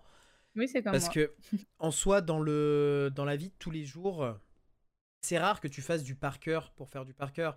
Faut, faut mieux être, c'est plus intéressant d'être sensibilisé à aller chercher l'information et à savoir où mm. aller la chercher plutôt que de te dire bah ouais non mais je vais savoir tout par cœur. Quand tu travailles, on te demande d'aller chercher des informations quoi. Ça, et dans le même, la même veine, euh, le, contrôle surprise. Moi, je suis anti contrôle surprise. À aucun moment dans ta vie, oh, merci. tu vas être évalué. comme ça. Non, mais à aucun moment de ta vie, tu vas être évalué sans t'être préparé à l'avance. Enfin, je veux dire, tu ne vas pas aller au code sans avoir pris des cours de code. Tu ne vas pas aller faire un entretien d'embauche sans avoir au préalable travaillé ton entretien. Donc, moi, je ne fais pas de contrôle surprise. Je refuse de la même manière que je ne fais pas des contrôles de lecture pour vérifier que les élèves ont lu des livres sur une heure de cours alors qu'ils ont eu 15 jours pour lire le livre. Enfin, s'ils l'ont lu au début des vacances, ils sont, ils sont désavantagés alors qu'ils ont fait leur devoir. Enfin, non, ça n'a aucun sens. On est là pour les préparer à la vie, hein, pas pour les préparer à à réciter des choses par cœur comme ça. Enfin bon, bref, voilà, on s'est très éloigné d'ici. Non, mais c'était intéressant. Moi, j'étais à fond dans la discussion. Bien sûr. Mais un jour, on parlera du métier de prof. Mais moi, c'est quelque chose que j'admire et en même temps, je trouve que ça peut être très dangereux dans le sens où c'est un métier qui est décisif pour les, les, les élèves qui passent. Les profs sont peu importe son âge, se rappelle d'un prof. Ça veut dire quand même que ça reste. Hein. Et, euh, et, je trouve que des fois, c'est un peu. Euh, un peu dangereux dans le sens où quand c'est mal fait, ça peut, euh, ça peut faire beaucoup de dégâts. Quoi. Je suis entièrement d'accord avec ça. Continuons avec la dernière liste. On été au jeu du classement du plus léger au plus lourd. la dernière liste, elle nous fait deviner le poids d'une rame de papier, d'une ramette de papier. Je sais pas ce que c'est. Une ramette de papier, tu sais, quand tu euh, vas dans ton petit supermarché, tu te dis tiens, il manque du papier pour l'imprimante. ah oui, d'accord. C'est tout le, tout le paquet de feuilles quand même. C'est ça. Euh, un poisson rouge, un racaillou et un dé. Alors je dirais que le dé est le plus. Un dé pour jouer, hein, pas un dé à coudre. Un dé pour jouer, oui. Euh, moi, je dirais que le dé est plus, le plus léger. Ensuite, je dirais le, euh, le poisson rouge. Le truc en captivité chez les humains ou le, la vraie taille du poisson rouge? Non, non, le truc en captivité chez les humains. Ouais, ok. Donc, euh, un dé, un poisson rouge. Et après, je dirais un racaillou et une ramette de papier. Parce que le racaillou, je suis sûre que c'est un bait. Genre, tu dis, ah, il est gros, du coup, c'est lui le plus lourd. Mais je pense que c'est un, je pense c'est un, un, tu essaies de m'appâter. du coup, ta réponse c'est Le dé, le poisson rouge, le racaillou, la ramette de papier. Le... Avec 15 grammes le dé, en moyenne. Euh, le, non, mais 15 grammes, ça fait beaucoup. En deuxième place, tu avais dit quoi en deuxième place? J'ai euh, Le poisson rouge. Sur le parker, euh, sur. je suis mauvais. La mémoire immédiate. Ouais. le poisson rouge en deuxième place? Non, en deuxième place, c'est le racaillou. Ah ouais, je savais que c'était un bait. C'est petit. Mais euh, ça dépend si c'est un racaillou d'Aloha, non? C'est un racaillou de quoi? Tu sais, il y, a des... y a des Pokémon qui ont des qui ont des variations de d'apparence en fonction de la de la zone d'où ils viennent. Ah oui, non, non, là c'est un racaillou somme toute classique. Hein. Je faisais une blague, une petite blague comme Pokémon Légende Arceus est sorti il y a pas longtemps, voilà. Bah, je l'ai pas encore, là je suis sur Zelda en ce moment. Ah bah Théo, enfin pardon, euh, mon chéri, Monsieur Cartul est bien bien bien sur Pokémon euh, Légende Arceus. Hein. Euh, vraiment, il est bien installé là. On a Maxime Chantel qui est bien aussi sur Pokémon Arceus. C'est d'ailleurs pour ça qu'il n'est pas là ce soir. C'est ça. C'est pas vrai. Aïe, le pauvre. donc en deuxième place c'était le racaillou. En, en, troisième place avec 100 grammes c'est le poisson rouge chez les gens. Il peut quand même atteindre 2,5 kg le poisson rouge. Bah oui, c'est pour ça que je te demandais. Je sais que les poissons chez les gens font du nanisme. euh, Et ouais, et ça c'est quand même. euh, Et c'est très, très invasif euh, le poisson rouge euh, dans l'état naturel, ça défonce tout. Je sais. Et euh, le plus gros, c'est la ramette de papier avec 2,4 kg. Ok. Bon, moi, Voilà, encore voilà. une fois, j'avais le plus lourd, mais au milieu, j'ai été nulle. Pas grave, c'est fini. On, on- on arrête avec les classements, il n'y en aura plus. Terminé. La prochaine fois, pas la semaine prochaine, parce qu'on n'a pas d'émission la semaine prochaine, mais la semaine d'après, on revient avec un jeu, un jeu qui sera euh, plus simple. D'accord. Tu vas y arriver. pour moi. Tout le Oh monde oui. va y arriver. Ça sera du coloriage. Euh, bah, je propose qu'on aille euh, tranquillement vers euh, le mot de la fin et que ça soit toi qui me fasses deviner quelques petites choses. Oh oui. Culturellement vôtre, le mot de la fin. Alors, le mot de la fin du, du jour, c'est euh, foutriquer. F-O-U-T-R-I-Q-U-E-T. C'est un nom masculin. Un foutriquet. Oui, un foutriquer. Un foutriquet. J'aime bien ce nom, un foutriquet. Oui, je pense que quand tu sauras ce que ça veut dire, tu l'aimeras encore plus. Ah ouais? Est-ce Ouais. que est-ce qu'on peut toucher un foutriquet oui. Et c'est en un oui. seul mot, hein, un foutriquet. Oui, oui. pas un fou faut- euh, triquet. Non, non, c'est pas un fou la trique. un foutriquet. Eh, C'est petit un foutriquet, c'est euh, genre une bolinette, tu vois. non, non, non. Non, c'est grand un foutriquet, c'est- il y a des non, grands c'est- foutriquets. c'est c'est grand, c'est grand un foutrique. C'est à taille Genre- humaine. Ah ouais, mais à taille de quel humain? Parce que euh, moi je fais 1m20 par exemple. Euh, Bah, c'est c'est plutôt, euh, ouais, c'est plutôt autour de nos tailles. Enfin, c'est plutôt autour de ta taille, ma taille. C'est une taille Mhm. euh, modeste, enfin euh, moyenne. taille modeste, le foutriquet, donc euh, 1m60, euh, 1m67, Ouais, voilà. 1m70. euh, C'est ça. le foutriquet, d'accord. Donc, est-ce que c'est est-ce que c'est palpable? C'est- Ça se touche On peut toucher le foutriquet Oui, oui, oui. Tout à, tout à fait, tout à fait. touche le foutriquet. Euh, c'est dur ou c'est mou? Non mais je pose des questions et le pire c'est que quand je pose la question dans ma tête, j'ai pas de référentiel de réponses qui viennent, tu vois. Oui, Genre c'est dur ou c'est mou, je sais pas qu'est-ce que je vais te ça va pas m'avancer à grand chose mais euh, c'est comme moi quand je te demande si c'est un homme ou une femme, le baby star, tu vois. c'est ça, c'est genre t'es es content de poser la question puis après tu réfléchis, tu dis ouais bon ça ça m'apporte pas Bah, grand chose quoi. C'est dur ou c'est mou, c'est plutôt bah c'est plutôt dur quand même. Ouais, si tu cours et que tu te prends en foutriquet, ça fait mal. Oui, Ah ouais. surtout si surtout si le foutriquet ne bouge pas. Ah parce que ça peut bouger un foutriquet. Ah oui, ça peut totalement bouger un foutriquet. Est-ce que c'est vivant un foutriquet? Ah oui, oui, oui. Ah, donc c'est euh, c'est une espèce vivante, un foutriquet. oui. C'est un humain ou c'est un animal? C'est un humain, oui. C'est un humain, donc c'est une espèce, c'est une espèce humaine, le foutriquet. Oui. D'accord. Est-ce que c'est genre, euh, est-ce que moi je peux devenir foutriquet demain si j'ai envie? Euh, oui, mais peut-être pas des deux mains. Ah, il faut du temps pour devenir foutriquet? Faut faut que j'apprenne quelque chose faut, faut que j'aille à l'école à, à l'école des foutriquets C'est trop bien parce que t'es en train de rendre ça bien alors que c'est pas un truc très bien en fait. Ah, c'est pas bien un foutriquet. Bah, c'est c'est une injure en fait. Quand tu traites quelqu'un de foutriqué, c'est que c'est quelqu'un qui est un peu insignifiant, qui est chétif, euh, qui est un peu faible, tu vois.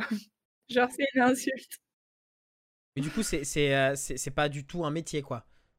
Ah non, bah après, tu peux être foutriqué professionnel, mais ça veut dire qu'il faut que tu sois faible, chétif. Tu vois. Ok. Donc le foutriquet, c'est quand t'es faible, chétif? C'est un peu insignifiant, mais c'est vraiment une injure, hein, c'est très péjoratif, quoi. C'est quand tu dis «Oh, regarde-moi ce foutriqué, quoi. Ah. Genre ce, Voilà. ce, ce farfelu. C'est ça. J'ai décidé que j'allais apprendre des injures autres que euh, des mots euh, putophobes et homophobes. euh, donc, donc voilà, on va, maintenant on va s'insulter de foutriquet entre nous et, euh, et de foutriquettes. C'est foutrophobe un peu euh, quand même. hein. on- ouais, c'est bah ouais, mais foutriquetophobe, mais euh, Foutriquetophobe. mais- après, ouais, ouais, c'est mignon vrai. le foutriquet. C'est. euh, Ouais, ça. Je me dis c'est mieux que de traiter les gens de de- d'enfants de, prostituées ou de ou de, de, de, de, de mots euh, dégradants pour euh, la communauté LGBTQI. Bah Donc, oui, oui, voilà. tout à fait. Et ça veut dire que Faut quand il y a quelqu'un qui conduit mal devant toi, là, au lieu de dire Ah là là, machin, tu peux dire Oh, mais quel foutriqué celui-là Exactement, mais regarde-moi Ah. ce foutriqué là avec Ouais, sa mais du coup, caisse. t'as t'as même moins envie de gueuler quand tu le dis. T'es là en mode Oh là là, mais c'est encore un foutriqué. Bah voilà. Oui, c'est vrai, c'est vrai, c'est mignon, c'est Limite de attachant. la peine, t'es là en mode Bon, bon. Bon, c'est pas grave, tu sais quoi T'es un foutriqué. mon petit foutriqué. Faudrait des pastilles avec. Tu sais, t'es plus les pastilles A d'apprenti, ça serait les pastilles F de foutriqué. F, foutriqué. C'est ça. trop bien. Genre, je suis foutriqué, voiture. vous inquiétez pas. Après, je suis Charlie, je suis foutriqué.